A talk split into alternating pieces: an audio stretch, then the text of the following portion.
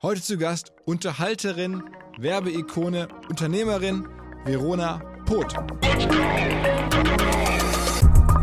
Irgendwann mal schrieb eine ganz große Agentur, Verona kommt in den Raum und setzt sich auf den Stuhl und sagt, die Stuhl quietscht. Dann nimmt sie das Glas und sagt, der Glas. Und da habe ich gesagt, Entschuldigung, ich spreche doch gar nicht so. Und alle Totenstille. Ja, aber du hast das Image, eine Dati-Schwäche. Meine ich, ja, aber das ist doch nicht witzig. Ja, meine ich, es ist aber nicht witzig. Ich sag doch nicht ähm, so komische Sachen.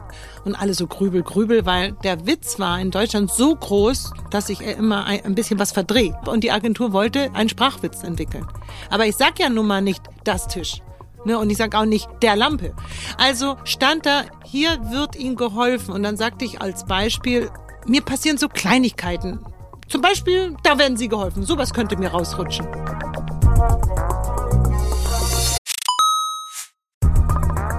Weil die Kolleginnen und Kollegen von Instaffo, also der Jobplattform für den Tech- und Sales-Bereich, von der ich hier schon häufiger berichtet habe, mittlerweile bei uns doch groß engagiert sind hier im Podcast. Ihr hört immer wieder hoffentlich von Instaffo. Deswegen habe ich die Kollegen vor kurzem mal selber persönlich kennengelernt und war wirklich sehr angetan. Sie haben mir dazu erzählt, es gibt eine neue Finanzierungsrunde in die Firma. 10 Millionen werden da investiert. Das ganze Thema wird also immer relevanter. Daher nochmal hier mit Nachdruck der Hinweis. Wer Menschen sucht im Bereich Tech und Sales, denkt an Instaffo. Die haben da scheinbar wirklich eine neue magische Soße gefunden, wo sie über ihre Plattform ein automatisiertes Matchmaking zwischen Arbeitnehmer und Arbeitgeber ermöglichen und das ist im direkten Marktvergleich dreimal effektiver, was die Quote von Bewerbung zu Einstellung angeht. Hilft natürlich auch, dass sie bereits über 100.000 passende Talentprofile auf der Plattform haben und dass man sehr, sehr schnell ins Gespräch kommt. Innerhalb von 48 Stunden bewerben sich die ersten Talente bei den Arbeitgebern oder man kann sogar als Arbeitgeber einer vorselektierten Gruppe an Talenten aktiv eine Nachricht schicken oder sie zum Chatten einladen, um sich noch schneller kennenzulernen und zu prüfen, könnte das passen. Also nicht nur ich und die Geldgeber offensichtlich glauben an Instafo, sondern auch mittlerweile über 1800 Firmen, darunter O2, RTL, HelloFresh, MyPoster, viele, viele weitere.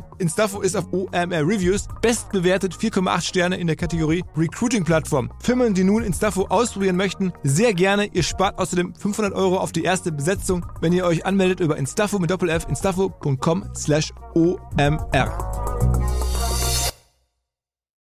Zurück zum Podcast.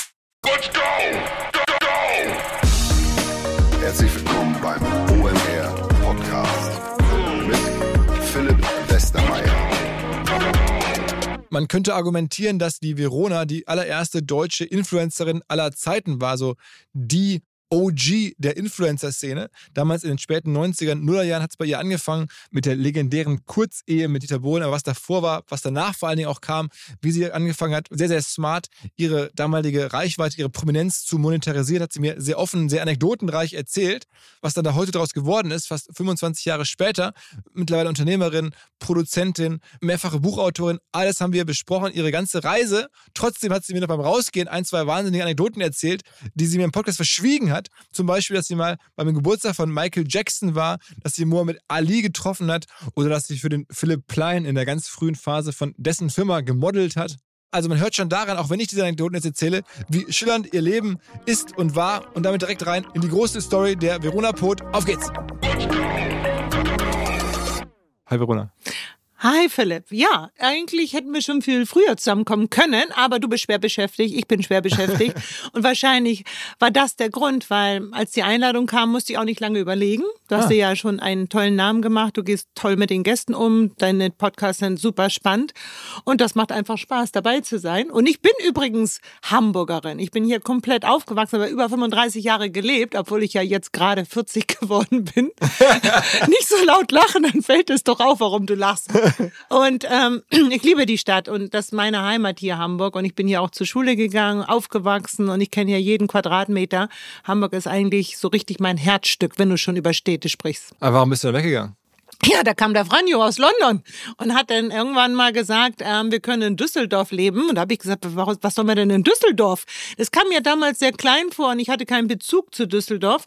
Und so wurde es Köln, weil ich für RTL damals eine Late-Night-Show moderiert habe, Veronas Welt. Und der Witz war, dass ich in der Mauritius-Therme lebte in Köln und meine Wohnung, mein Apartment war eins zu eins wie das Studio von Veronas Welt. Also wir haben einfach alles doppelt eingekauft. Also ich lebte praktisch in meinem eigenen Studio. So konnten wir damals schon bei mir zu Hause ein bisschen filmen und im Studio, weil alles gleich aussah. Das war damals meine Idee und die haben es tatsächlich umgesetzt. So kam ich zwei Jahre äh, durch RTL nach Köln. Franjo zog der großen Liebe von London direkt nach Köln zu mir. Und kaum war ich schwanger, hat er dann natürlich das wunderschöne Anwesen der Pots. Die haben wirklich ein sehr schönes Anwesen im Vogelnaturschutzgebiet im Meerbusch. Ähm, leben in einem Kloster, das 300 Jahre alt ist. Und du hörst schon, das kann man nicht toppen. Und da hat er den Kamin angemacht, den Parkettboden einmal durchwischen lassen. Ich mit dem dicken, schwangeren Bauch habe gesagt, ich ziehe nicht nach Düsseldorf. Und dann kam ich auf dieses, ja, muss man eigentlich sagen, Anwesen und dachte, wow, hier will ich nicht mehr weg. Und dann haben wir da sieben Jahre gelebt. Seine Familie lebt immer noch da. Sein Bruder mit meiner Schwägerin, den Kindern, seine Mutter, sein Vater ist leider letztes Jahr verstorben. Und jetzt sind wir praktisch um die Ecke gezogen. Auch im Meerbusch. Okay, okay. Aber lass uns einfach anfangen. Das heißt, deine Karriere ging ja in Hamburg los. Du hast aber bolivianische Wurzeln, also bist du auch da geboren. Deine ähm, Eltern sind Bolivianer, sagt man, ne? Nee, mein Vater ist Deutscher, richtiger Hamburger Ernst Feldbusch. Also wo soll denn der Name aus Bolivien okay, Feldbusch okay, okay. herkommen? Oh, okay, fang- fang- Verona ja. Feldbusch ist ja kein Künstlername gewesen. Also das hört sich, finde ich, schon sehr deutsch an. Und meine Mutter heißt tatsächlich Luisa Karnincic. Das hört sich auch nicht bolivianisch Nee, nee, an. Das ist wiederum, ja, jugoslawisch sagt man ja jetzt nicht mehr, sondern serbisch. Mein Opa Simon Kamencic kam jetzt aus Serbien. Mein Vater Ernst Feldbusch kam dann wiederum aus Deutschland, direkt aus Hamburg. Meine Mutter wiederum Luisa, ähm, die ist Halbbolivianerin. Und ich bin so genauer genommen Viertelbolivianer. Ach so, okay, okay, okay, okay. Und woher kommt der Name Verona, um das abzuschließen? Aus Italien. Weil mein serbischer Opa an der Grenze zu Italien meine Oma kennengelernt hat. Aus Verona. Und Verona ist kein Vorname. Okay, okay, okay. Also ich bin die einzige Verona, weil zur Erinnerung an meine Oma hat man mich Verona genannt. Und so bin ich achtfacher, wie nennt man das, Mischling? Misch, Mischling. Darf man aber- das noch sagen heutzutage? Aber, aber ich sag's ja selber sehr, über mich. Sehr erfolgreicher Mischling. Ähm, das, das ging ja schon früh bei dir los. Ne? Du bist also auch mit deinen Talenten irgendwie, Mischling weiß ich nicht, aber zumindest sehr mit verschiedenen Talenten gesegnet. Du hattest mal eine sehr erfolgreiche Song, also eine, eine, eine Musikkarriere, Unternehmerinnenkarriere. Man würde fast sagen, so eine frühe Influencerin, Testimonial-Karriere, Fernsehmoderatorin. Ähm, was war denn so das Erste, was kam und wie ging es denn bei dir los? Also das erste war eigentlich, dass ich als Model gearbeitet habe, aber das ergab sich auf meine Größe 1,78. Ich war früher auch ein extrem dünner Mensch von Natur aus einfach. Und jeder Fotograf in, in Hamburg sprach mich natürlich an. Ich war gerade mal 15 und das war eigentlich Standard, dass einer kam und sagte, dich muss man mal fotografieren. Waren natürlich auch einige Schlitzohren dabei. Es gab ja früher kein Netz oder kein so Handy, wo man einen Fotografen auch googeln konnte. Es stand einfach ein Typ vor dir, der wesentlich älter war und sagte, kommst du zu mir nach Hause? Ich habe eine Altbauwohnung. Ist so. Da ist das Studio aufgebaut. Jeder Fotograf hatte eine Altbauwohnung wegen der Deckenhöhe. Da war dann die Tapete runtergerollt. Das heißt ja so Hohlkehle. Aber hast du damit dann schon richtig Geld verdient? Nee, du musst dich ja erstmal als 15-Jährige da reintrauen. Ne? Und dann habe ich ein Konzept entwickelt, dass ich nie ohne meine beste Freundin dorthin gegangen bin und musste ganz, ganz schnell zwischen 16 und 17 Menschenkenntnis lernen. Und das habe ich wirklich so schnell erlernt, weil es ging immer richtig um alles weil natürlich viele Spinner dazwischen waren. Und das war ganz schön gefährlich. Also ich würde meiner 15-jährigen Tochter Ja. das nicht mehr Aber ist dir was erlauben. passiert jemals? Also irgendwas Ja, es gab tausend Situationen, wo natürlich auch der Fotograf irgendwann mal sagte, wir können ja auch Nacktfotos von dir machen, ist total angesagt, natürlich nur Schwarz-Weiß-Bilder. Und du kennst die Bilder von Helmut Newton, die übrigens jeder Fotograf Anfang der 90er im Haus hängen hatte. Und man ist ja so jung und nicht immer, nein, weil ich bin sehr konservativ, auch wenn ich so nicht aussehe, ne? aber ähm, das war immer sehr, sehr anstrengend, aus dieser Nummer wieder rauszukommen. Aber du musstest ja einen Fuß vor die Tür kriegen. Keine Agentur hätte dich genommen ohne Testfotos und es gab kein Handy und selbst Retusche und schnell mal aufnehmen. Du musstest da durch. Aber dann hast du am Ende einem Fotografen vertraut und der hat dann gute Fotos gemacht und dann ging das so los, dass du dann als Model gebucht wurdest oder wie muss man sich Nein, vorstellen? nein, es waren viele Fotografen, es war ein langer Weg und es war ein steiniger Weg, bis du überhaupt an die Abzüge kamst, bis mal einer sein Wort gehalten hat.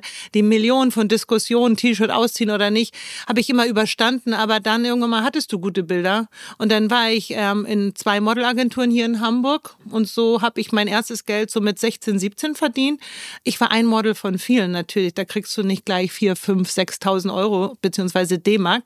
Aber ähm, ich habe mich so hochgearbeitet und habe dann mit 21 mein Modeatelier immer schön Design eröffnet und habe das damals auch so ähm, als Markenschutznamen eintragen lassen, immer schön zusammengeschrieben. Design. Ich war 21 und der Slogan war, mit unserer Mode ist man immer schön. Meine beste Freundin Sonja und ich haben dann in der Rutschbahn 38 das Modeatelier eröffnet, sechs Jahre lang. Und zu der Zeit kam Alex Christensen, der ja auch heute mega erfolgreich ist. Also der Produzent und Musikmacher. Ja, er war 20, ich war 19 so ungefähr, als wir uns kennenlernten und wir hatten auch nie was miteinander. Er hat mich auch nie angemacht, wie man so schön sagt, sondern er hat gesagt, dein Aussehen passt absolut zur Musik, kannst du auch singen denn ich singe wirklich nicht gut. Hab aber an meine Mutter gedacht, an meine südamerikanische Mamita. Sie hat immer gesagt, manche Dinge wirst du nur einmal im Leben gefragt, dann sagst du erstmal ja und dann regelst du das danach. Und ich, ja, ich kann singen. Und so kam ich ins legendäre Studio 33, wo Michael Jackson, Madonna, bei Luis Rodriguez alle schon aufgenommen hatten. Und so ein Tag wie heute. Ich hatte ein Mikro vor meinem Mund. Ich war in einem Raum mit Kopfhörern, das konntest du damals nicht googeln, dir anschauen und eigentlich schon über Social Media erlernen. Es war wirklich wie die Jungfrau zum Kinde kam. Und alle hinter der Scheibe legten mir einen Text hin, El Ritmo de la Noche. Ja, ich konnte aber nur mäßig singen. Und ab und zu haben sich meine Produzenten Alex, Hajo, Ingo immer so vertippt. Dann hörte ich die reden und die dachten, ich höre das nicht. Und dann sagte der eine zum anderen, ja, aber es sieht aus wie eine Million, das ist sie. Wen sollen wir sonst nehmen? Das ist genau der Look für Ritmo de la Noche. Und der andere, ja, aber sie kann null singen. und ich hörte ja alles und mein Talent war so zu tun, als wenn ich das nicht hörte. Und in mir dachte ich, muss sterben. Und dann haben wir nachher den Text auf einen Satz gekürzt. Und dann habe ich eine goldene Schallplatte gekriegt. Ich war Nummer eins Europa Europaweit bekam mit East West, Europas größter Plattenfirma, einen Fünfjahresvertrag. Dann folgte Ritmo der Noche, Everybody Salsa, Olela Ola, Fiesta Tropical ähm, und zum Schluss Rhythm Flower Beat. Also ich habe nicht nur einen Sommersong gehabt, sondern ich bin drei Jahre auf Tour gewesen. Was kriegt man denn für so einen Vertrag? Wenn man so fünf Jahre Vertrag ist, das schon, war das schon Millionensummen? Nein, ich war eine ganz kleine Miss Hamburg, das wurde ich noch nebenbei und war kurz davor, zur Miss Germany-Wahl anzutreten. Und meine Stimme war höher als heute die Röcke sehr, sehr kurz. Das war einfach auch damals in. Das war ja eine andere Mode. Mode ändert sich ja auch. Und ich war 20. Ich kam ja auch jeden Tag so ins Studio. Ich hatte keine zwei Looks. Ich hatte diesen kurzen Rock an, den ich selbst genäht hatte, weil ich ein Atelier hatte. Lange Haare, die viel zu hohe Stimme und die dünnen Beinchen. Und dann legten die mir einen Vertrag hin, worauf manche richtig gute Sänger ihr ganzes Leben warten. Und ich mit meiner Stimme und diesem einen Satzsong hatte so 30 Seiten auf dem Tisch und dann habe ich so richtig tief Luft geholt und gesagt, kann ich irgendwie einen Anwalt fragen? Ich weiß ja gar nicht, was da drin steht. Und dann zog mich einer meiner Produzenten, der damals 30 war, zur Seite und sagte, Verona, ist doch egal, was da drin steht, weil es ist eine Kunst, die du abliefern musst. Wenn dir irgendwas nicht passt, musst du ja einfach nicht mehr singen. Du kannst nicht von uns ausgenutzt werden. Ich war ja auch niemand. Das leuchtete mir irgendwie ein. Aha. Und dann habe ich unterschrieben, habe natürlich auch Geld gekriegt, aber ich wurde nicht gleich reich dadurch. Ich war ja auch ein Newcomer. Und dann plötzlich stand ich auf Bühnen, bin auf Tour gegangen. Ich war die erste westliche Gruppe in Peking im Fernsehen. Wirklich? Ja, äh, mit Ritmo de la Noche. Da gibt's auch viele Geschichten, aber die Scorpions war mal meine Vorgruppe in Singapur. Deine Vorgruppe? Ja, also eigentlich haben die gesungen und schon abgebaut und dann mal sagte mein Tourmanager ähm, Colorado hieß der tatsächlich, der sagte, der die Feier ist ist gerade so cool, die haben irgendwie gehört, dass ihr hier seid, also durch ihn, man kannte uns da ja nicht in Singapur, die würden die und die Gage nochmal zahlen, wenn ihr auf die Bühne geht. Und weil alle so am Feiern waren, ähm, haben wir, dann sind wir nach den Scorpions aufgetreten und immer wenn ich jetzt Klaus treffe, sage ich, ha, du warst mal meine Klaus Vorgruppe. meine von, von den Scorpions. Okay. Genau. Aber das heißt, du hast gerade schon angedeutet, deine Modelkarriere lief auch, du hast, warst dann ähm, Miss Hamburg, dann Miss Germany. Dann, dann, Miss World. Und dann Miss World. Also, und Miss American Dream. Und das war die Misswahl, die Donald Trump gehört. Er persönlich hat mich ja gekürt. Ah ja? Ja, ist in meinem Buch. Ich habe ja zum Glück auch ein paar Bilder. Du hattest ja damals kein Handy. Und er stammt ja komplett, also seine Großeltern sind ja aus Deutschland. Die sind ja ausgewandert. Er ist ja in der dritten, vierten Generation jetzt Amerikaner. Aber ihn interessierte natürlich die Miss Germany brennend. Man hat ja immer so einen Bezug. So, und es hieß damals, er trennte sich gerade von seiner Frau Ivanka und wir waren 100 internationalen Missen, sagt man tatsächlich, und waren in seinem Casino in New York. Außerhalb von New York war das im Taj Mahal, glaube ich, hieß es. Oh, so lange her. Und dann bekamen wir alle gesagt, keiner spricht ihn an und keiner steckt ihn eine Telefonnummer zu. Ich war Lichtjahre entfernt davon, ihn anzusprechen oder eine Nummer zuzustecken. Aber er interessierte sich brennend für die Miss Germany, verständlicherweise, ja. weil er natürlich diese Vorfahren hat. Und ständig stand er neben mir und ich dachte, oh Gott, oh Gott, was machst du denn jetzt? Naja, aber er war natürlich höflich und nett und es ist auch lang, alles lange her. Aber ich wurde dann. Aber du fandest ihn ja nicht attraktiv. Nein, das, das findet, glaube ich, keiner. Oder findest du ihn attraktiv? Ähm, nee, nee, nee, kann Nein. man nicht sagen. Es war auch eine viel zu große Nummer und Donald Trump, Amerika, das war alles auch gar nicht so Aber mein das, Geschehen. Ist das, ist das denn eine jetzt lukrative Karriere, diese Misswahlen zu durchlaufen? Macht man das mehr so, weil man, weil man Spaß dran hat oder war das schon irgendwie ein Kalkül dahinter? Naja, ein Kalkül ist zu hart ausgedrückt, sondern eigentlich hatte ich immer einen Plan natürlich. Ne? Es ist so, es ist eine Eintrittskarte so. Und du kommst ja von einem Tag auf die andere, reist du ja einmal um die Welt. Das hätte ich mir ja privat nie leisten können. Meine Eltern, mein Vater war Ingenieur, meine Mutter hatte einen Friseursalon, meine Eltern waren geschieden. Ich lebte in Hamburg. Wir hatten auch kein großes Haus oder so, sondern eigentlich sind wir sehr oft umgezogen. Und es war immer so am Limit. Mir ging schon gut, aber ich musste mich auch ein bisschen durchschlagen. Aber das war ja auch die Energy, so erfolgreich zu werden weil ich behaupte nicht, ich komme von ganz unten und habe mich hochgearbeitet. Aber es war so, meine Eltern haben mich geliebt, meine Eltern waren intelligent, die haben mir auch Benehmen beigebracht und beide waren sehr interessante Leute. Mein Vater war so typisch deutsch, der Hansiate, der Ingenieur, der hatte immer die besten Ideen, der hatte einen guten Humor, so ein bisschen wie Harald Schmidt, mit denen habe ich immer viel gelacht. Er war sehr tolerant und entspannt, mein Papi. Meine Mutter ist, sah aus wie Sophia Loren in 1,50 Meter Größe, war eigentlich ich in getuned und war so eine wahnsinnige Karrierefrau. Ich habe das alles von ihr geerbt und ich wusste immer nur, wenn man viel arbeitet, kann man auch viel Geld verdienen. Und ähm, habt ihr meine Berufe sozusagen zusammengebracht. Durch die, dadurch, dass ich Miss Germany geworden bin, hatte ich einen fabrikneuen Wagen gewonnen. Hallo, da wäre ich nicht in Lichtjahren rangekommen. Was andere zum Abitur bekommen, hätte ich nie, niemals mir leisten können. Und ein Ticket, ein Jahr lang als Miss Germany Deutschland weltweit zu repräsentieren. Ich kam ja in den 90ern schon nach Singapur, nach Peking, nach Afrika, in die Türkei, nach Griechenland und bin um die Welt geflogen und das in meinen besten Händen und es wurde sehr auf mich aufgepasst. Damit habe ich natürlich die Welt bereist und meine Kontakte geknüpft, um dann eben auch weiterzukommen. Hast dann du in all der Zeit auch mal so eine klassische, sagen wir mal, eine BWL-Ausbildung, eine, eine Lehre, irgendwas in der Art? Nee, es steht ab und zu in den Medien noch aus den Anfangszeiten, ich hätte eine Schneiderlehre absolviert, das stimmt nicht. Meine beste Freundin, die meine Partnerin war bei Immer Schön Design, die hatte die Schneiderlehre absolviert. Das hat einer mal falsch geschrieben. Manchmal wird das noch rausgepickt. Nee, für mich war das so, ich habe kurz vom Abitur ähm, die, die Schule abgebrochen. Ähm, aber auch wegen der wegen der äh, Modellaufbahn, ne? Ja, nicht so nicht so so bequem war es denn doch nicht. Es war eigentlich so, ich habe wahnsinnig viel gearbeitet und die Schule rückte immer mehr in den Hintergrund. Meine Eltern hatten nicht so die Zeit, weil ich ja nicht aus so einer ja, perfekten Familie komme, wo alle über alle sprechen am Küchentisch und Kind, du musst auch mal wieder zur Schule. Ich war schon sehr auf mich gestellt für für ja, sag ich mal so unter der Woche. Mhm. Und ähm, ich erkannte einfach, dass ich einen Geschäftssinn habe und dass die Welt auf mich wartet. Und die Schule rückte immer weiter nach hinten. Und als dann irgendwann mal auch die Lehrer auf mich zukam und meinen, du musst dich jetzt mal am Riemen reißen, weil sonst wird das hier nichts. Ne? Und verschenk nicht dein Talent. Und bei dem Wort Talent dachte ich, mein Talent ist gar nicht die Schule. Und dann habe ich gedacht, jeder sagt zu seinem Kind, was ja auch irgendwo richtig ist, erstmal machst du ein Studium zu Ende und dann kannst du gerne Künstler werden, ne? weil dann hast du ja einen Background. Und ich habe gedacht, ich mache jetzt die Schule nicht zu Ende und was passiert, wenn du keinen Background hast, dann stehst du mit dem Rücken zur Wand. Und von dem Tag an wusste ich, das wird nicht gut mit mir, wenn ich jetzt nicht erfolgreich werde ohne Abschluss. Und dann habe ich natürlich aus einem Tag zwei gemacht und eigentlich nur durchgehend gearbeitet. Und gearbeitet heißt dann Model, Musik, ähm, ähm, dann auch das Atelier, also selber geschneidert. Hast du auch, du hast mir im Vorgespräch erzählt, du hättest zu dieser Miss World ähm, Contest-Wahl in New York zahlreiche Kleider selber vorher geschneidert, dann mit mehreren großen Koffern dahin gereist und nicht um dann die selber alle anzuziehen, sondern um die dann zu verkaufen. Ja, also was heute witzig ist, mein Koffer kam nicht an als kleine Voranekdote und meine ganzen Schuhe sind nicht dabei. Jetzt war ich heute Morgen im Alsterhaus extra für dich und habe mir ein paar schöne Valentinos Oh. gekauft. Oh, ja, okay. niegelnagelneu.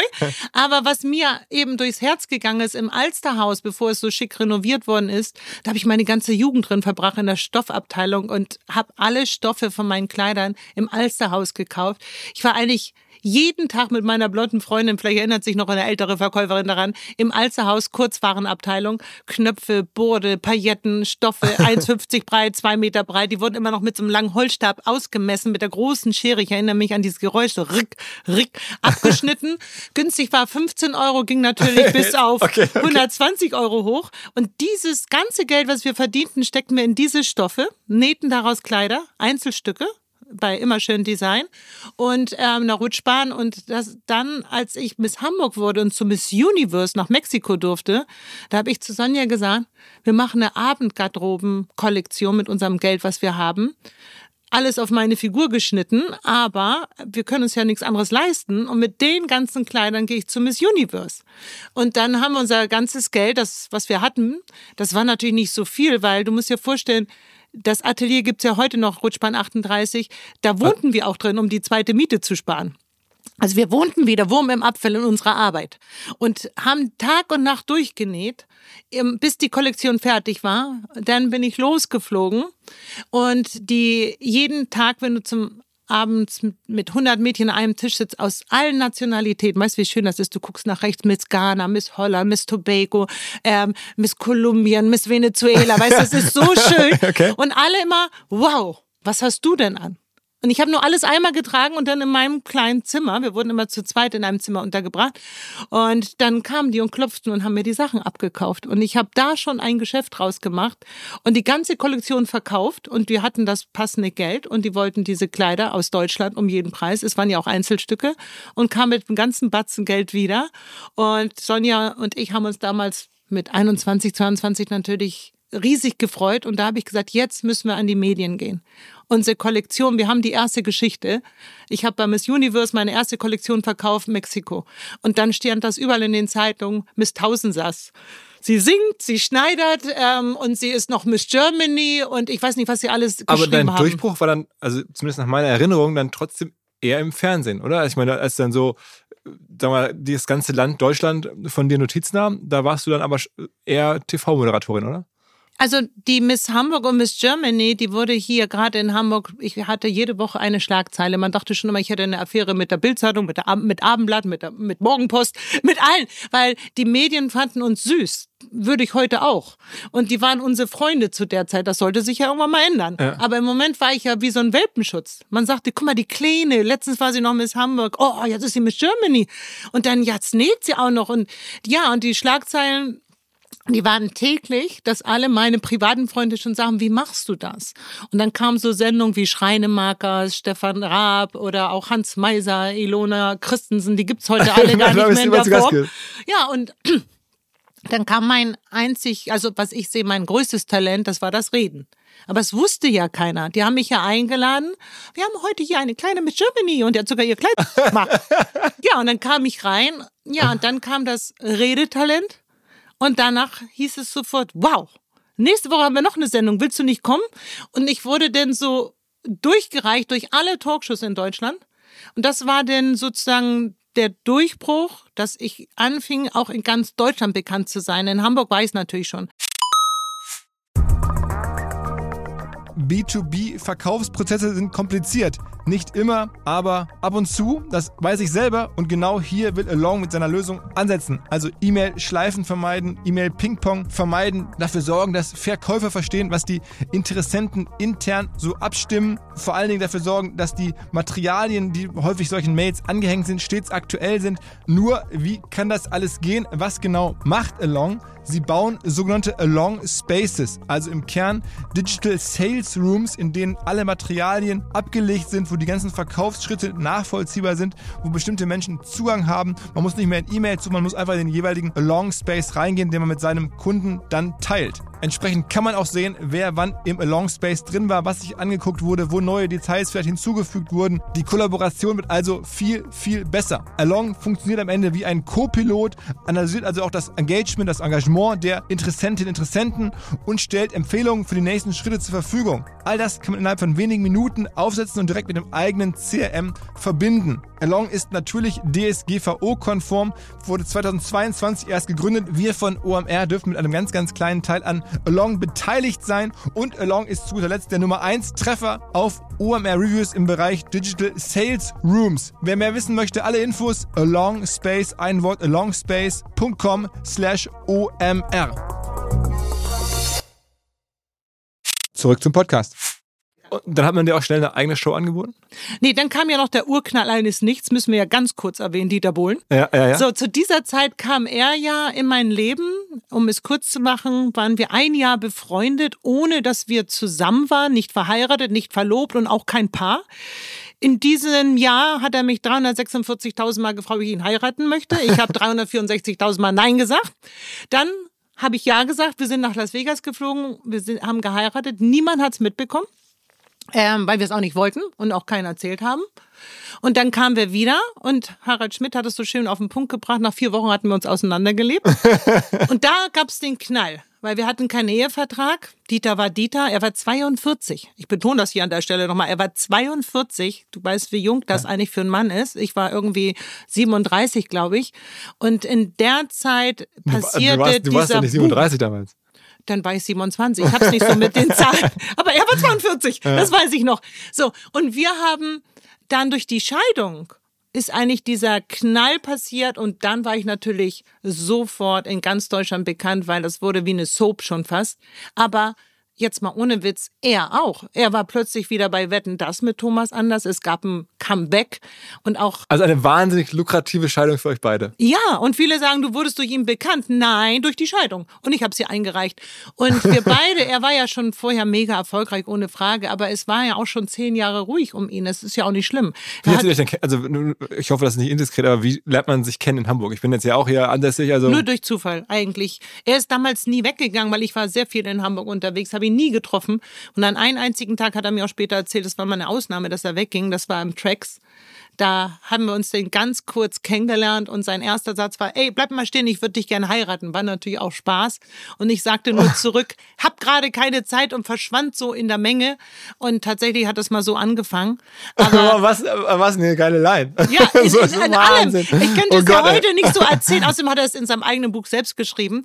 Aber so viel zu deiner Frage, weil viele denken, nur ich bin dadurch bekannt geworden, nein, sondern ich hatte schon diverse TV-Shows bestritten. Ich hatte vier internationale Schönheitstitel. Ich hatte eine goldene Schallplatte, insgesamt sechs Songs produziert. Ich hatte mein Modeatelier und durch die Plattenfirma East West habe ich natürlich für Kylie Minogue und viele andere schon für ihre Videos die Kleider designt, weil die Plattenfirma haben meine hm. designten Kleider, die ich ja trug auf der Bühne, die waren natürlich cool, das waren ja nicht nur Abendkleider, ähm, fotografiert und haben immer gesagt, das ist ja Wahnsinn. Die sind alle maßgeschneidert. Ich hatte damals die Idee, Lackstoff einzukaufen, aber nicht wie Lack und Leder, sondern die Mode wie Jeans nur aus Lack zu nehmen breite Nähte wie Jeansjacken mit so Blumen drauf und so weiter.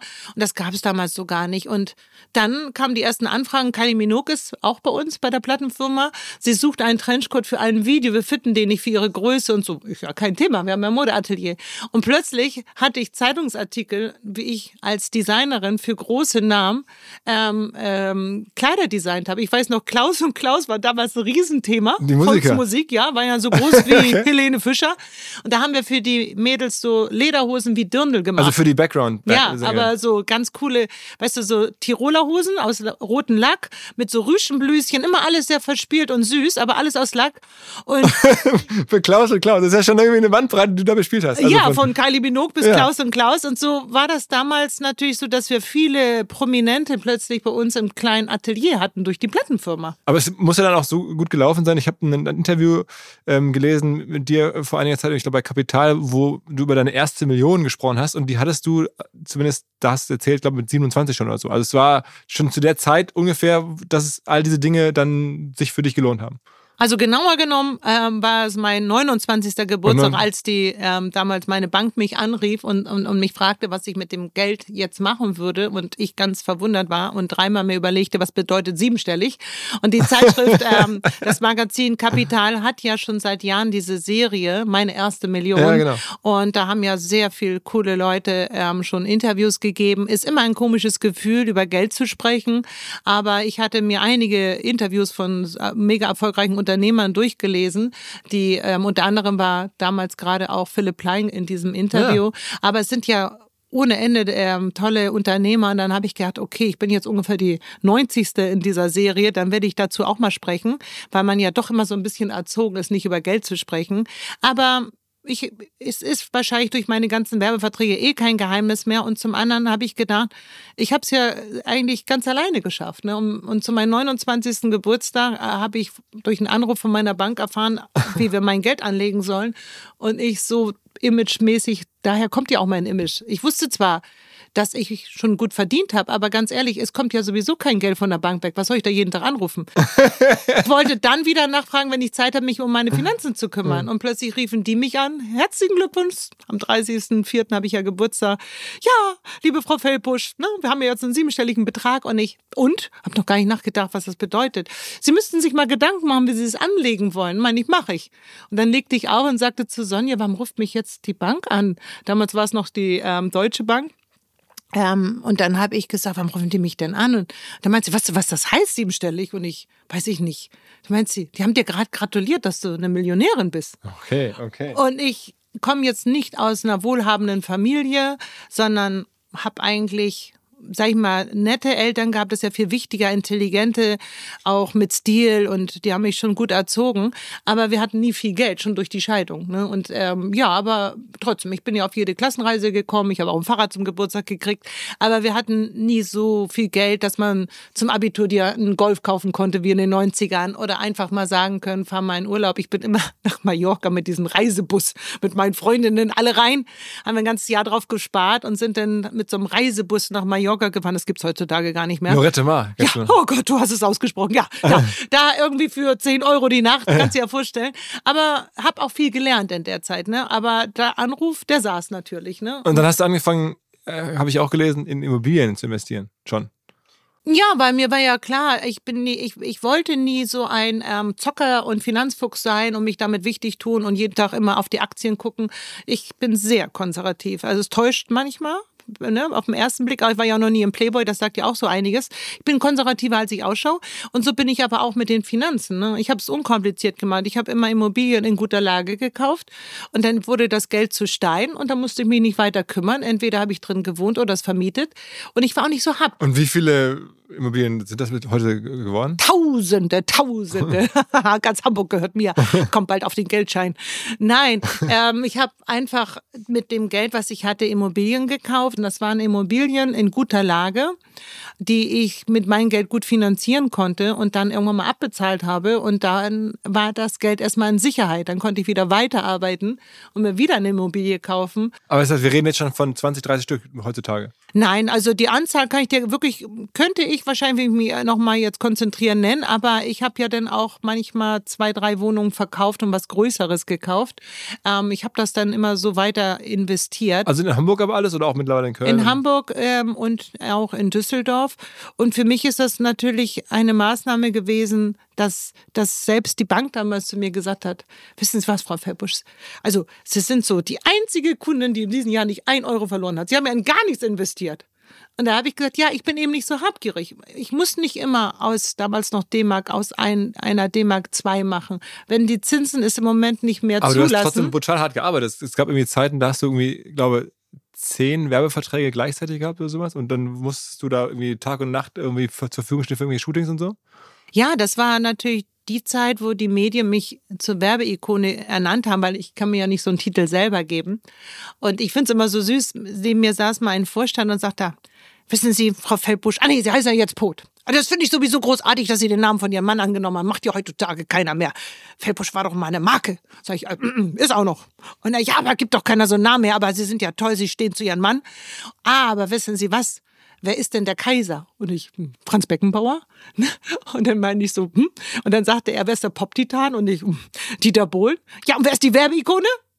Und dann meine ich, ah, in der Männerwelt habe ich einen Spitznamen, wo man bei jedem Kreuzworträtsel mich reinschreiben würde. Und Aha. das fand ich dann ziemlich cool, weil das wollte er mir sagen. Da war so 70 aufwärts, dass es nur drei Persönlichkeiten geschafft haben, so einen Spitznamen zu haben. Als Werbeikone. Nee, sondern wer ist das, wenn man zu dir heute sagt, wer ist der Kaiser gewesen? Ja, ja. Kommt ja nur auf ja, einen. Ja, wer ist der Pop-Titan? Da musst du ja nicht überlegen, wer ist die Werbeikone? Und das hatte er mir damals so schön erklärt, meinte und alle anderen Namen brauchen ja eine Erklärung. Eigentlich warst du ja die erste große Influencerin, ohne dass es irgendwie Instagram oder YouTube oder sowas gab, TikTok. Ähm, aber das heißt, du warst am Ende eher dann immer in den Kampagnen drin und hast die Reichweite dann genossen oder genutzt, die diese Firmen eingekauft haben in klassischen Medien. Und du warst aber Teil der, der, der Spots oder der, der, der Fotos. Da gibt es ja auch diese Blub-Geschichten und so, Spinat. Also du hast ja einfach alles genommen oder hast du dann ausgewählt oder hast du überlegt, wie mache ich das oder wie, wie kam das zustande? Wer hat dich da gemanagt? Ja, also ich hatte natürlich zu der Zeit, bevor ich meine ersten Werbeverträge unterschrieben habe, da sind wir bei Anfang der 90er, es zog sich ja durch die ganzen 90er in die 2000 rein, ähm, war Werbung auch nicht so erwünscht. Also Fußballer, die für Anti-Schuppenshampoo Werbung machten, bekamen sehr, sehr viel Geld, aber die Freude war nicht im Gesicht zu sehen. Es war immer so ein bisschen wie eine Strafe. Ne? Also keiner wollte Werbung für einen Geschirrspüler machen, für irgendeine Auskunftsnummer, für Autoreifen. Das wollte man einfach nicht, aber man bekam siebenstellige Beträge.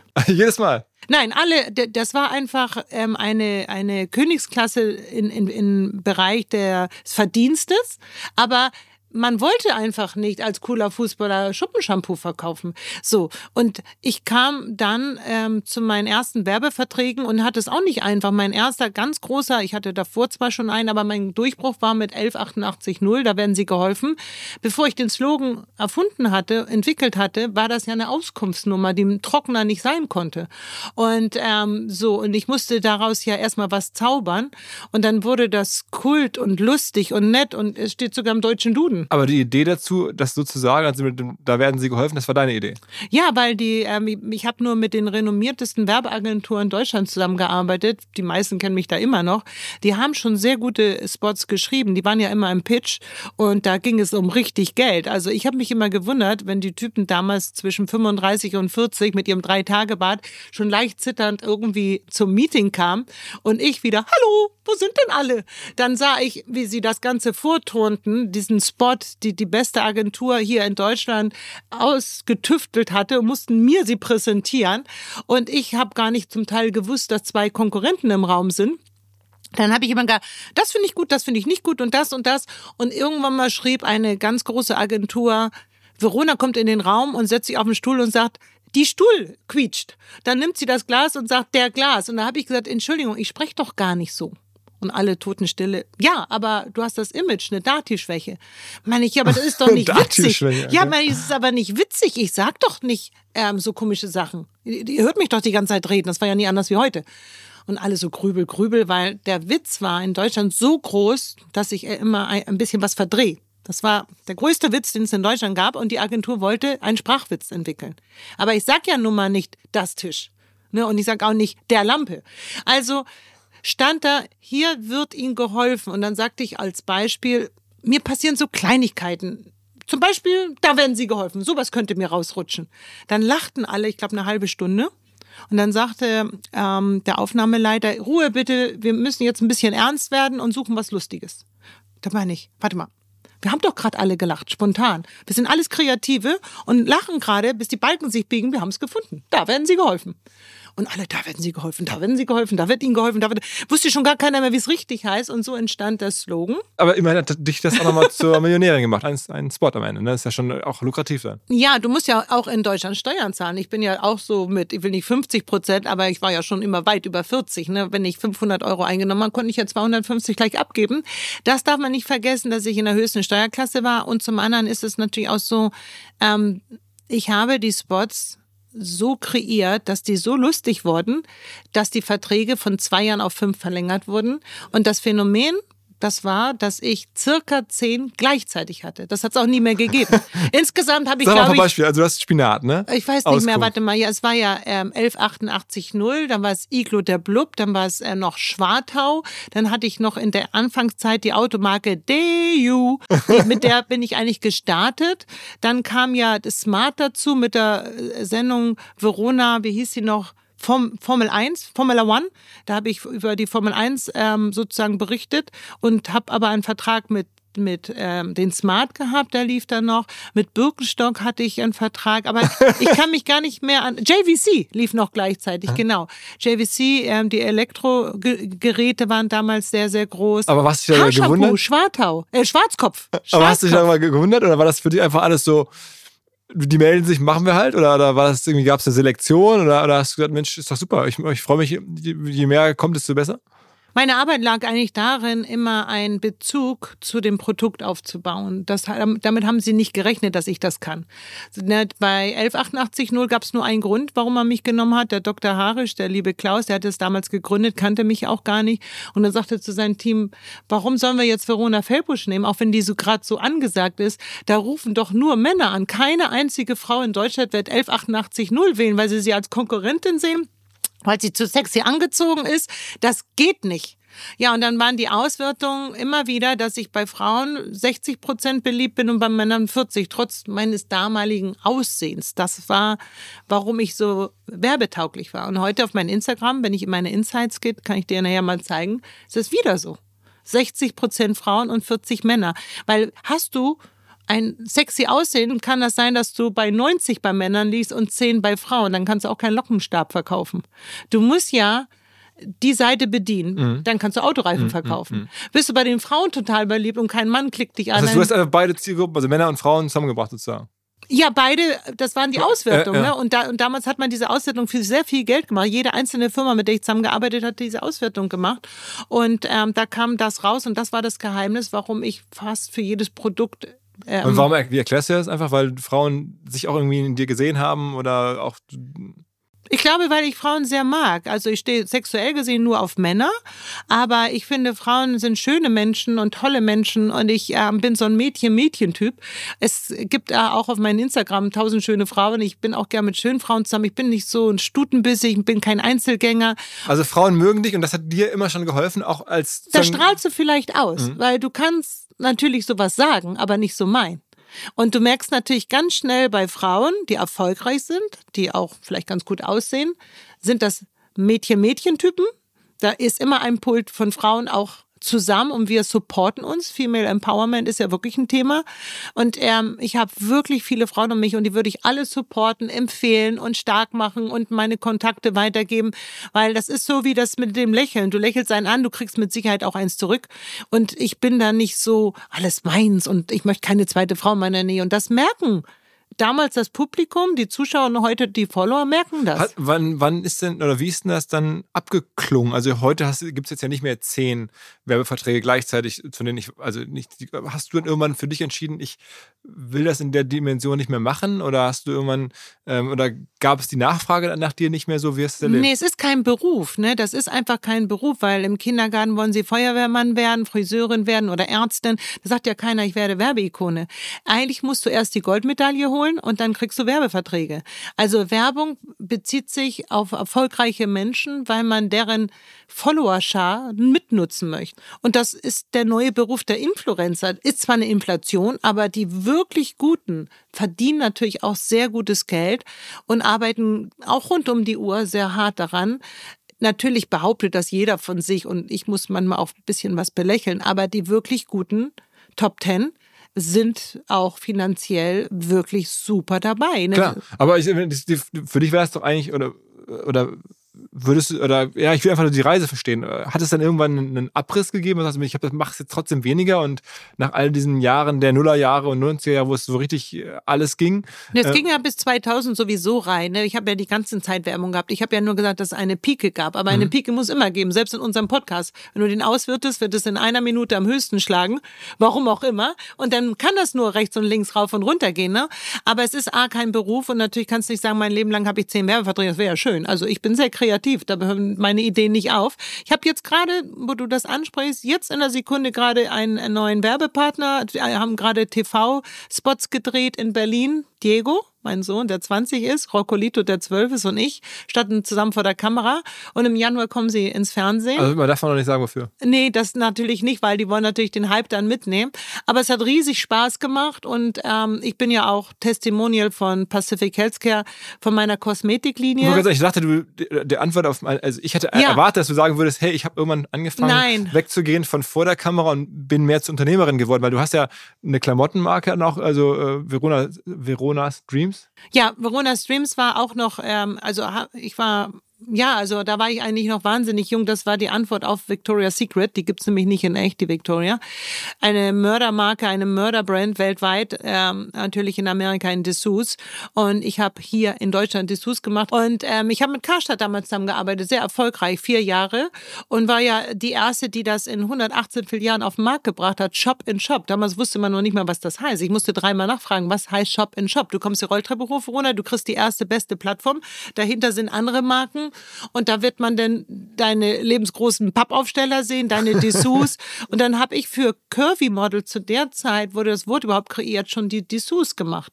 Und ich hatte in, ähm, wenn man jetzt googelt, sieht man das noch in ähm, meinen Präsentationen, da kamen bis zu 2000 Leute in so eine Filiale, wenn ich die Dessous vorgestellt habe.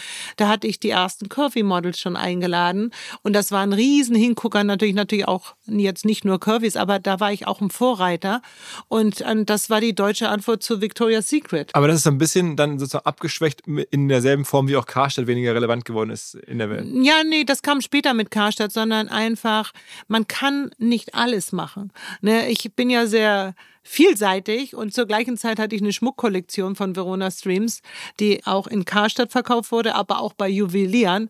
Ähm, es war Silberschmuck Aha. und eine Kooperation mit SOS Kinderdörfer, wo ich mein eigenes Kinderdorf aufgebaut hatte für 112 Kinder. Und wenn ich eine kleine Signierstunde hatte, mussten wir die Straßen absperren.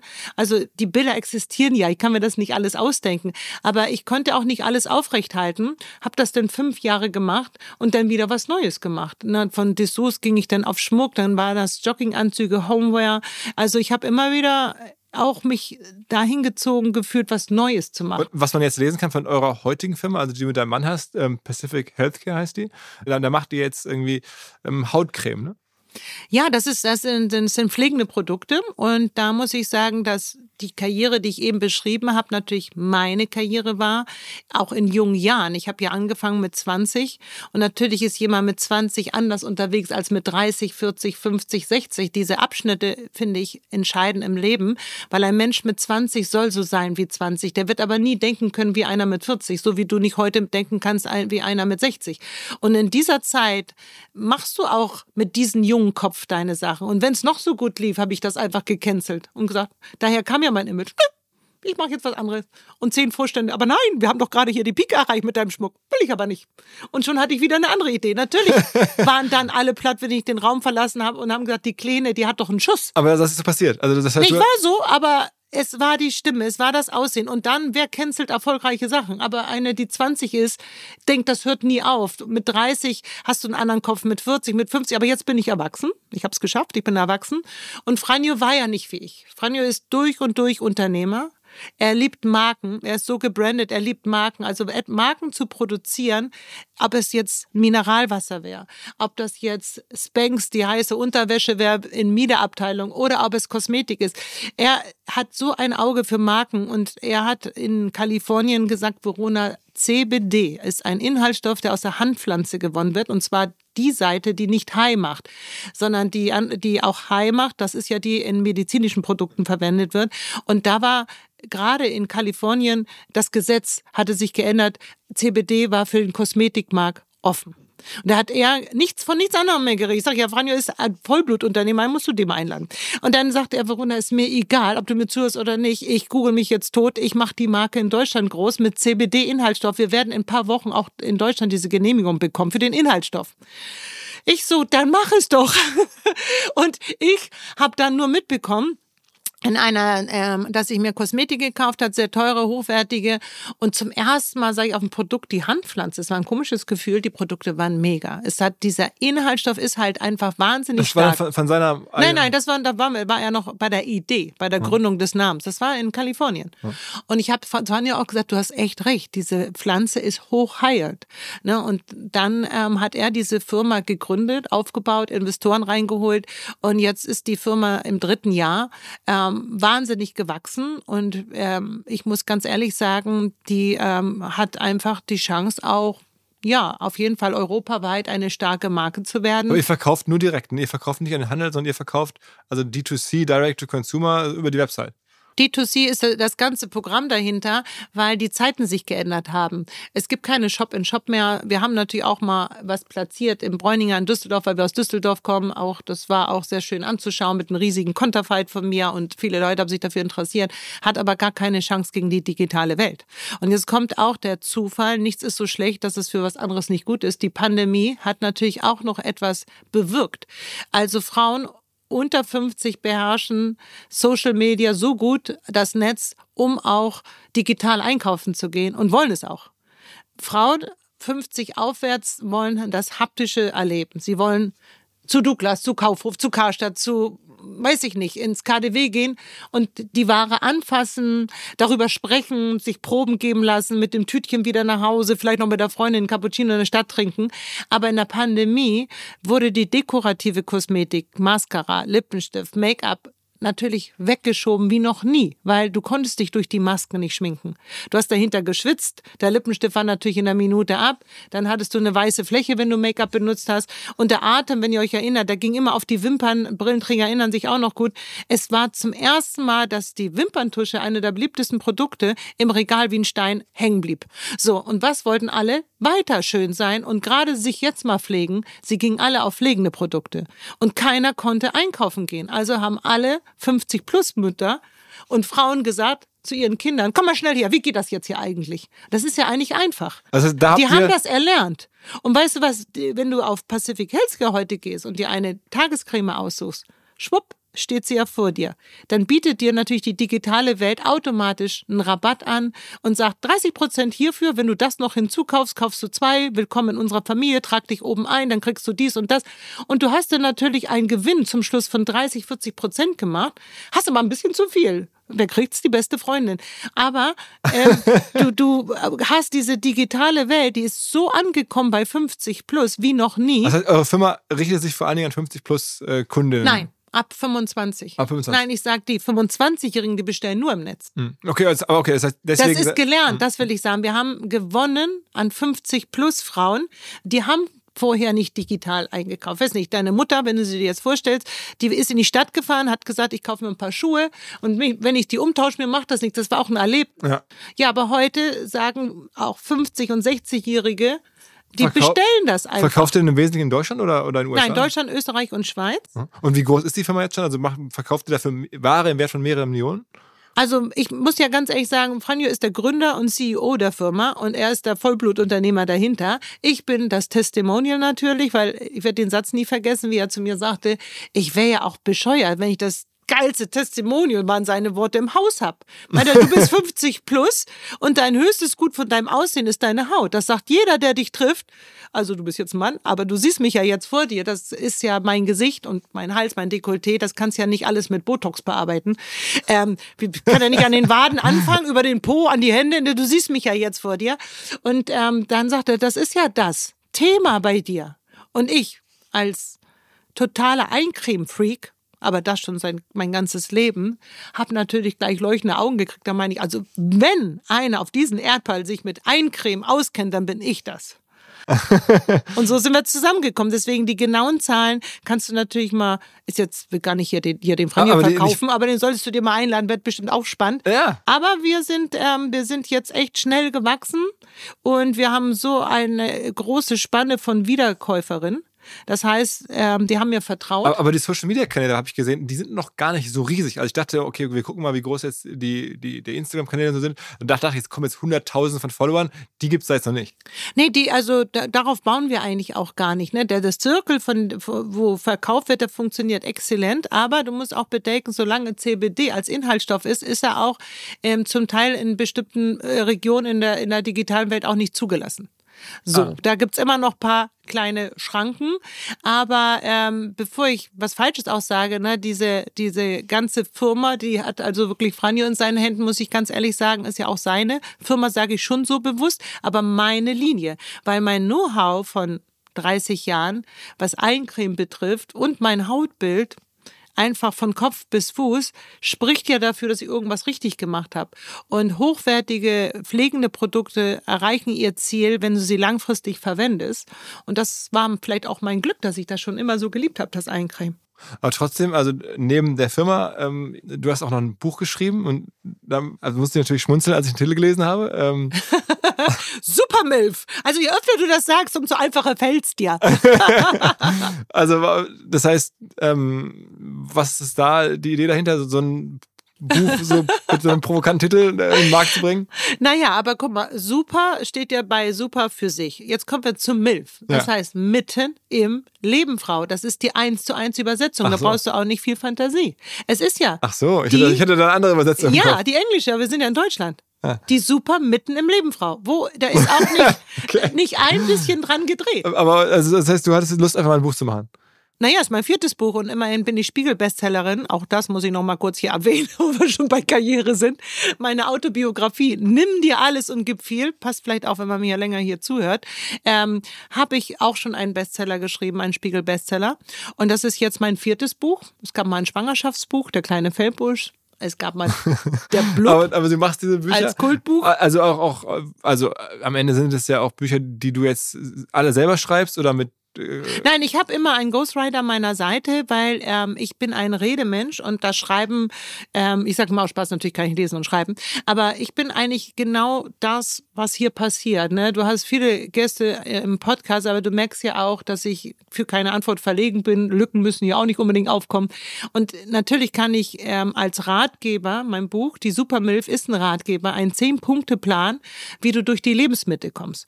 Und der ist ähm, genial geschrieben und und damit äh, auch genial gesprochen, weil ich möchte meine Emotionen nicht anhalten, in denen ich schreibe und etwas verlangsame. Und so sind es natürlich tausende von Bändern und Gesprächen geworden. Und ich habe ja auch gesagt, ich habe ein Frauenteam um mich rum.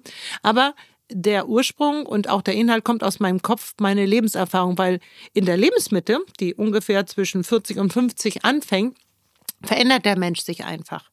So, sowohl die Männer als Frauen, aber ich habe mich auf die Frauen konzentriert und sowohl als biologisch, aber auch vom Kopf. Zum Beispiel, ich war noch nie so erwachsen wie heute. Und heute stelle ich mir die Frage, was willst du eigentlich noch mit deiner zweiten Hälfte? Bekanntlicherweise gibt's keine dritte. Also ich weiß ja, dass ich nur noch eine Hälfte habe, weil wir Menschen wissen ja. Und was ist die Antwort? Was, was willst du noch? Es ist ja endlich das Leben. Ja, und vorher habe ich nie in den Tag hineingelebt, aber es kam mir so endlich vor. Äh, ähm, so unendlich meine ich. Und, und, und heute ist mir das bewusst und ich möchte Quality Time.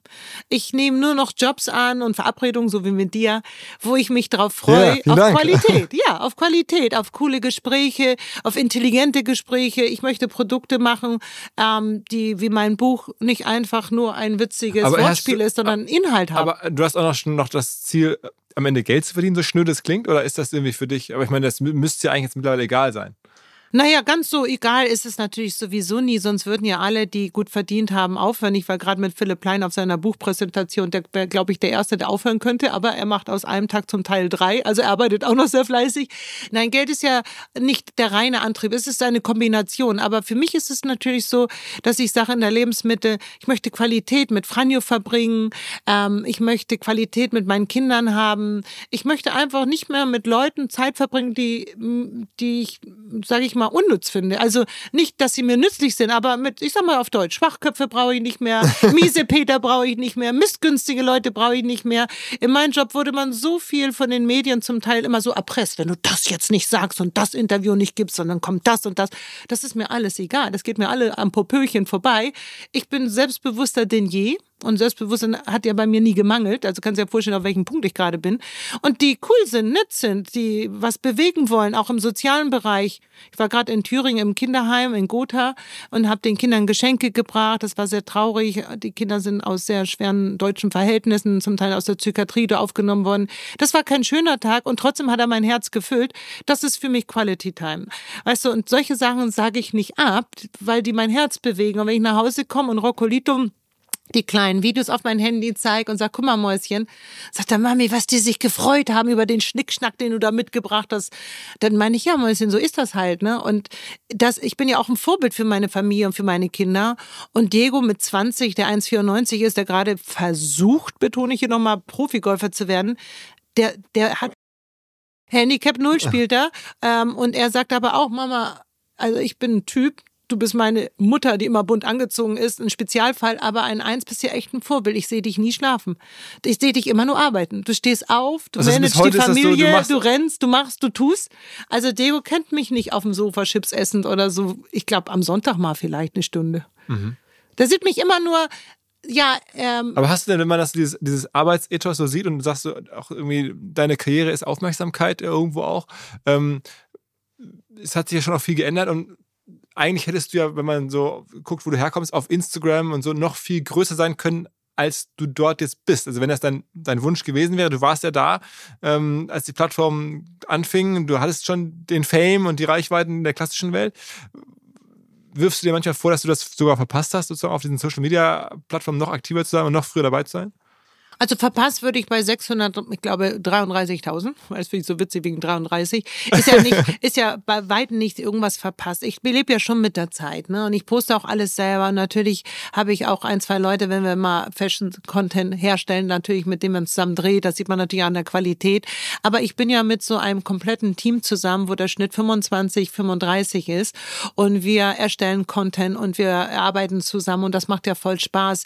Das wäre ja völlig verkehrt, sich da rauszuziehen ziehen. Es ist nur so, dass ein Influencer übersetzt ja eine Vorbildrolle, ein, ein, ein Role Model ist, ein Vorbild, ein, ein Meinungsbilder. Und das bin ich ja mit Sicherheit schon seit vielen Jahren. Und das siehst du ja auch wieder bei der Supermilch. Ich bin ja auf Lesetour. Die Frauen kommen dahin und ich kann mich im Vorfeld nicht entscheiden, wenn ich auf der Bühne stehe, wie alt heute der Durchschnitt ist. Und du siehst halt einfach junge Mädels, die sagen, hey, ich will auch eine Supermilf werden. Wie, wie viele Tourstops ne? machst du? Wie viele Tourstops machst ja, du? Ja, ich bin jetzt in ähm, insgesamt in 13, ähm, 13 Anlaufstationen habe ich ich. Ich werde in großen Theatern spielen. Im Pfefferberg-Theater bin ich, jetzt zum Beispiel ähm, auf der Ribberbahn im Schmidtchen. Ähm, und ich bin auch noch in Hamburg, in Leipzig, und ich weiß gar nicht, in okay. Berlin. Und nur die Jungen mit 25 kaufen das Buch und sagen halt, ich werde auch eine Supermilf. Dann siehst du Gleichaltrige, 40, 50, die sagen, das ist so cool, einfach, weil, weißt du, du musst auch bedenken, diese Lebensmittel, du bist auf einmal 50 plus, die Eltern sterben, die Kinder ziehen aus, Du schaust deine Frau an, du hast eine Ehe von 25, vielleicht auch 20 Jahren hinter dir. Du liebst sie, aber ist die Frage wie eine Schwester oder wirklich noch wie ein Partner? Ist das, was du bis jetzt gemacht hast, auch wenn du gut verdient hast, das Letzte, was du auch machen willst, bis zu deinem, sag ich mal, richtig älter werden? Willst du nicht vielleicht mal in einem ganz anderen Land leben oder in einen ganz anderen Berufszweig einsteigen? Und willst du? Ähm, ja, also die Fragen, die kommen in der Lebensmitte in der Nacht zu dir, die brauchst du nicht rufen, und die schaffen es, dass du auch nicht schläfst. Du bist ganz anders wie früher. Du machst dir viel mehr Gedanken darüber. Das ist auch so ein Phänomen bei Frauen. Und das führt eben auch zu Unruhen und. Aber gab es bei dir noch andere, andere ähm, Antworten, die du, auf die du gekommen bist, abseits von, du willst mehr Quality Time? Was du gerade meinst, ja, also, also so. Ausland. Ja, das sind so auch so dieses, ja, dieses richtige Bewusstsein, dass das Leben nicht einfach forever ist. Darüber habe ich früher nie nachgedacht. Ich wusste ja schon als Kind, dass ich mal sterben muss. Aber das war nie präsent. Heute denkst du einfach so, boah, die Zeit vergeht echt schnell. Das merkst du auch, je älter du wirst. Du sagst öfter diesen Satz. Du hast fast schon wieder dieser Monat rum, hm. schon wieder Weihnachten, hm. schon wieder Silvester. Und du willst natürlich ähm, ja auch deiner Familie gerecht werden. Ne? Rocco ist zwölf, der ist so süß wie so ein Haustier, ist mein Hobby. Und ich möchte den jeden Tag eigentlich um mich haben. Der ist so witzig und so süß. Der hat übrigens auch seine eigene Marke eingetragen mit großer Urkunde jetzt. Zander Studios, aber egal, ist auch ein kleiner Markenmensch. Äh, mit zwölf, der will Sweatshirts machen.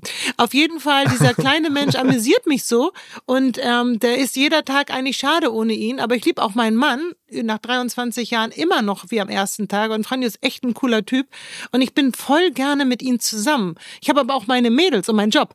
Und weißt du, früher habe ich es einfach gemacht. Heute denke ich mir manchmal, boah, wie schaffe ich es, ein bisschen mehr davon zu haben, als nur zu arbeiten. Aber ich liebe ja auch meine Arbeit. Kleiner Hinweis für die neuen Ziele. Und zwar Pipedrive kennen wir bei OMR auch sehr gut. Das CRM-System insbesondere für die Förderung des Wachstums kleinerer Firmen. Pipedrive ermöglicht es ganz einfach den Überblick zu behalten über Vertriebsaktivitäten, Gespräche, Abschlüsse. Man verpasst keine Nachfassaktion. Pipedrive ist vor allen Dingen einfach zu bedienen, vollständig anpassbar auf die jeweilige Firma, auf die jeweiligen Teams und erstellt sehr hübsche visuelle Berichte. Darüber hinaus gibt es zahlreiche smarte Automatisierungen. Also geht zu pipedrive.com um dort eine kostenlose 14-tägige Testversion zu starten.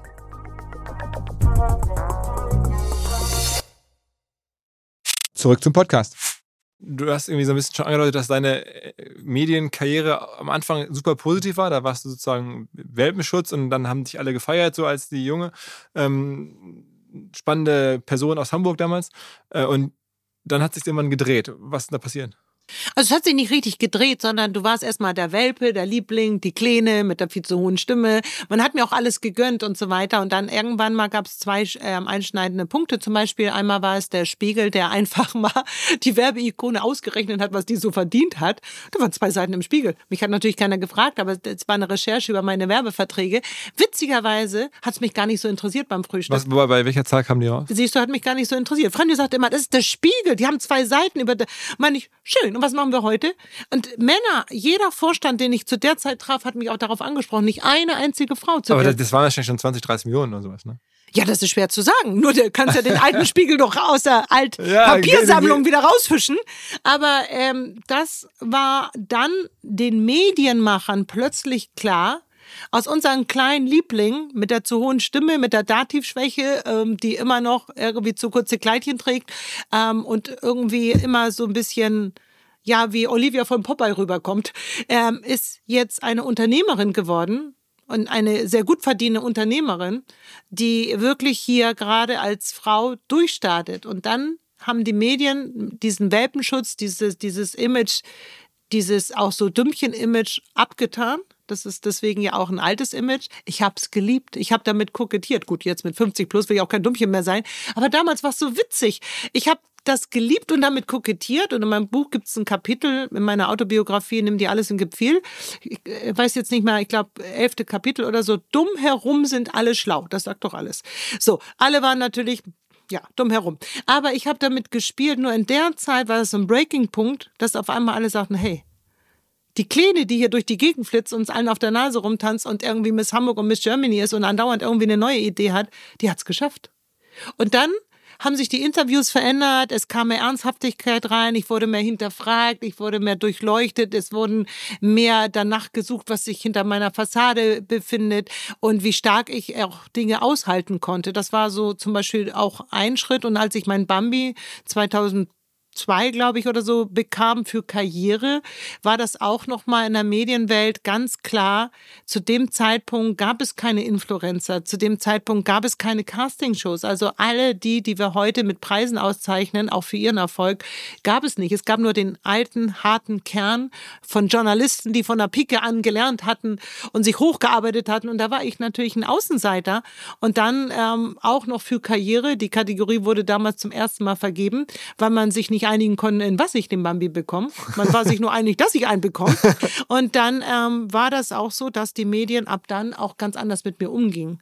Also da war schon mal ein ganz anderer Tobak, wenn man das so sagen darf. Und ähm, dieses ja, diese Artikel, die mich in den Himmel lobt mit Komplimenten und so, das änderte sich schlagartig. Ne? Und dann habe ich auch erfahren, dass das ganz schön tough da zu, zur Sache ging. Und ich wurde auch oft zu ähm, Interviews richtig, ähm, ja, man schrieb mir, dass ich zu kommen habe und man hat mich schon versucht, stark zu beeinflussen. Man hat versucht, in meinem Privatleben viele Dinge zu finden. Ähm, aber ich bin ja sehr gerade sehr offen und sehr ehrlich, weil meine Mutter hat ja immer die besten Weisheiten. Sie hat immer gesagt, sag einfach die Wahrheit, weil die Wahrheit ist für immer und die Lüge nur für eine kurze Zeit. Ja, und da ich eigentlich immer die Wahrheit gesagt habe, gab es nie etwas zu suchen, wo man mich mit an den Pranger stellen konnte. Man hat es aber immer wieder versucht. Man hat immer wieder versucht, mir etwas ähm, ähm, in meiner Vergangenheit zu finden, was negativ war, aber es gab es nicht. Und ähm, ich hatte keine Leiche im Keller und so bin ich meinen Weg gegangen. Aber der Bambi, die, Schla die, die Doppelseite im Spiegel damals über meinen Verdienst als Werbeikone, haben schlagartig aus der kleinen, niedlichen Miss Hamburg doch eine Unternehmerin gemacht. In einer Männerwelt vor 20 Jahren war die noch ein bisschen anders als heute. Ja, da habe ich Was ist denn, wenn jetzt rückwirkend betrachtet, von all den Aktivitäten jetzt wirtschaftlich gesehen das Erfolgreichste, was du gemacht hast? Die Werbeverträge oder die Fernsehshows oder die, das Modeling? Was ist es denn? Ja, also äh, wirtschaftlich natürlich sind es die Werbeverträge gewesen und sind es auch noch heute. Aber ähm, so wie der Sportler sein Leben lang den Ball über die Schnur haut und dann erst mit 20 oder 25 mal ans Geld kommt, äh, muss auch mal einer auf alles verzichten, auf jeden Kindergeburtstag, auf eine Freunde, auf ein Glas Wein oder Champagner. Du bist ja nur in der Turnhalle als Sportler und ähm, musst da deine Leistung abliefern, während alle anderen feiern, Freundinnen haben, im Garten sitzen und grillen. Und dann kommt auf einmal die Ausschüttung, dass du, wenn du deine Sportmarke trägst, das was auf dem Markt passiert. Und dann sagen alle, ja, auf einmal trinkt er eine Cola und dann passiert so viel. Das sind natürlich die Arbeit, die man vorher geleistet hat. Und bei mir war es ja genauso. Ich hab, musste ja mir einen Namen aufbauen und in der Werbung so stark sein, dass der, selbst die Werbepartner untereinander, es hieß ja immer von den Ratgebern, das kannibaliert sich. Das musste ich erst mal lernen, das Wort. Sie kann nicht drei Sachen gleichzeitig bewerben, aber ich konnte es. So, aber, aber du hast ja auch, sagen wir mal, weil auch das habe ich gesehen, Fernsehen haben wir noch wenig drüber gesprochen, kommt ja demnächst wieder was von dir. Ne? Also ich meine, du hast ja in deiner Werbe oder in deiner, die Werbung auch aufgebaut auf Fernsehpräsenz, ne? am Ende auch auf eigene Shows und das war doch, glaube ich, auch so ein Hebel im Nachhinein, oder? Ja, ich bin seit 2023, in dem Jahr sind wir ja gerade noch Produzentin. Das ist neu, das ist ein ganz neuer Berufszweig in meinem Leben. Ich habe die ähm, tatsächlich auch die More Than Talking GmbH gegründet, TV Production. Und natürlich, wenn man schnell ausspricht, More Than Talking, aber es ist nur der kleine Witz am Rande. Ach so, ja, okay. es ist, ja. Ja. es ist ein kleiner Witz am Rande, aber es ist zu lange her. Es ist jetzt 25 Jahre her, darauf könnte ich es nicht aufbauen. Aber wie Super Milf ja super mitten im Leben, Frau heißt, More Than Talking kommt vom Herzen mit dem du, Zen. Aber die macht, die macht dann irgendwie Fernseh. Ja, weil more than talking heißt mehr als nur ein Gespräch. Das, was wir hier haben, das ist more than talking. Das ist mehr als nur bla bla. Das ist mehr als ein Smalltalk. Das hier, was sich hier abspielt, ist für mich more than talking. Mehr als nur Gerede zu Deutsch. Und ich habe jetzt bei Magenta TV sechs Sendungen platziert. More than talking mit Thomas Anders, Sophia Tomala, das, äh, Simone Tomala, den hatte ich noch, Guido Maria Kretscher, ähm, Steffen Hensler war dabei. Also das hat echt Spaß gemacht. Und Franziska von Almsee war auch dabei. Und jetzt ähm, ist das so erfolgreich gelaufen, dass Magenta um weitere sechs Staffeln den Vertrag verlängert hat. Und ich bin, also ich habe das Konzept geschrieben. Da, ähm, pilotiert habe ich das damals noch mit Sony Pictures und dann habe ich das, ähm, dann hat Sony Pictures das ähm, verkauft, die zwischendurch der Noisies hießen, an Magenta. Und dann bin ich Produzentin geworden und jetzt gehe ich in meine zweite Staffel als Produzentin. Und das ist natürlich ein Riesenpartner. Telekom, Magenta und alle Promi-Moderatoren, Schauspieler, alle wollen eigentlich mit äh, Magenta gern zusammenarbeiten. Das ist schon echt cool, dass ich mit denen jetzt zusammen bin. Jetzt gehe ich in die zweite Staffel, da bin ich sehr, sehr stolz drauf. Das sage ich auch selten, außer auf meinen Kindern bin ich nicht so schnell immer auf alle stolz. Aber als Produzentin jetzt so Newcomer bin ich da eingestiegen und mit Warner Brothers bin ich jetzt gerade dabei, eine neue Sendung zu konzipieren. Kann ich schon mal verraten, weil das hört ja hier der eine oder andere tatsächlich. Und ähm, ja, und das ist eine super coole Firma und wir sind uns echt einig geworden und das Konzept kommt ja auch von mir, aber wir arbeiten jetzt gemeinsam dran. Es wird auch eine sehr schöne Geschichte werden und ja, das ist so ein ganz neues Feld und da habe ich auch in meiner Lebensmitte gedacht, wow, willst du echt jetzt noch Produzentin werden? Wer soll das denn jetzt für voll nehmen?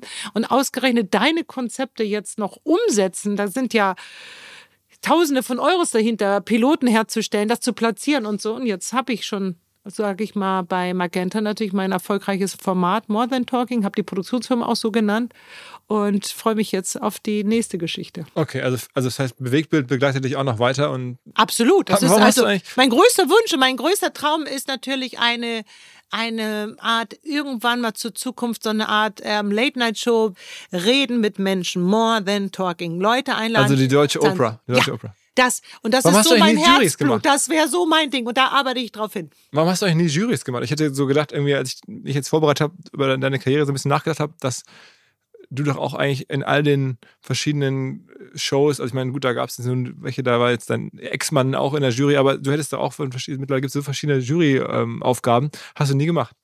Ja, ich glaube, ich bin zu vielseitig, dass man mich in eine Jury ähm, sozusagen ausgesucht. Ich war zweimal in der Jury, einmal bei Pool Champions, da ging es um Schwimmen und ähm, ähm, da war noch Franziska von Almsig, erinnere ich mich noch dran. Da haben wir zusammen in der Jury gesessen. Das war eine sehr schöne Show, die hat eigentlich Spaß gemacht, aber ich glaube, das bisschen das Problem war, dass sich das meiste ja unter Wasser abspielte. Natürlich waren auch Unterwasserkameras da.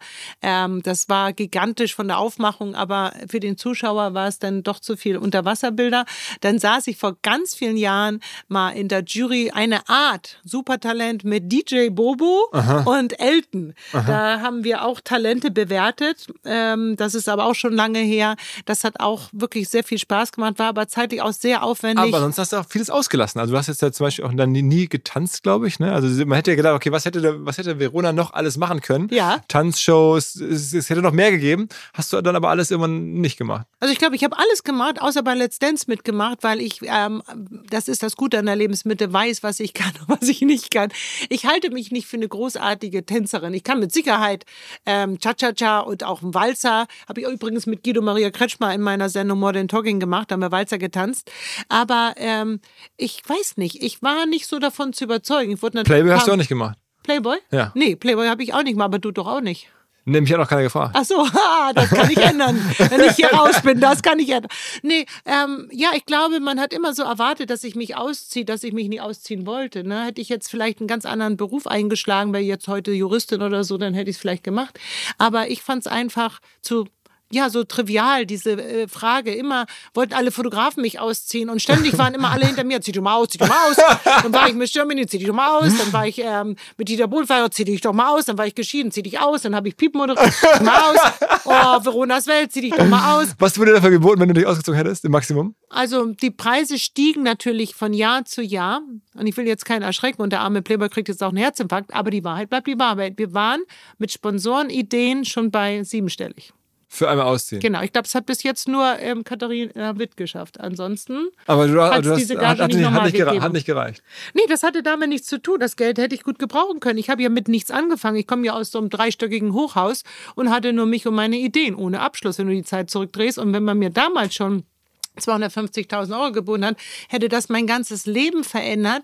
Das hätte mich abgesichert. Das war mehr, als du dir vorstellen kannst. Guck mal, wenn du nichts hast, nichts, nur dich und deine Ideen, dann sind 250.000 für den Playboy eigentlich ein Kompliment, weil der Playboy in Deutschland ja schon so lange als Kompliment. Ist das noch so, würdest du sagen? Ja klar, wir Deutschen sind doch für alles offen. Aber ist der Playboy noch so relevant wie damals? Ich weiß nicht, ob das so relevant ist, das glaube ich nicht mehr, weil natürlich durch Social Media sich auch alles verändert hat und auch die Nacktheit komplett anders gesehen wird. Aber ähm, an sich hat der Playboy über Jahrzehnte, auch damals war das wie so ein Ritterschlag für ähm, Prominente, weil Prominente zogen sich ja nur oben ohne aus.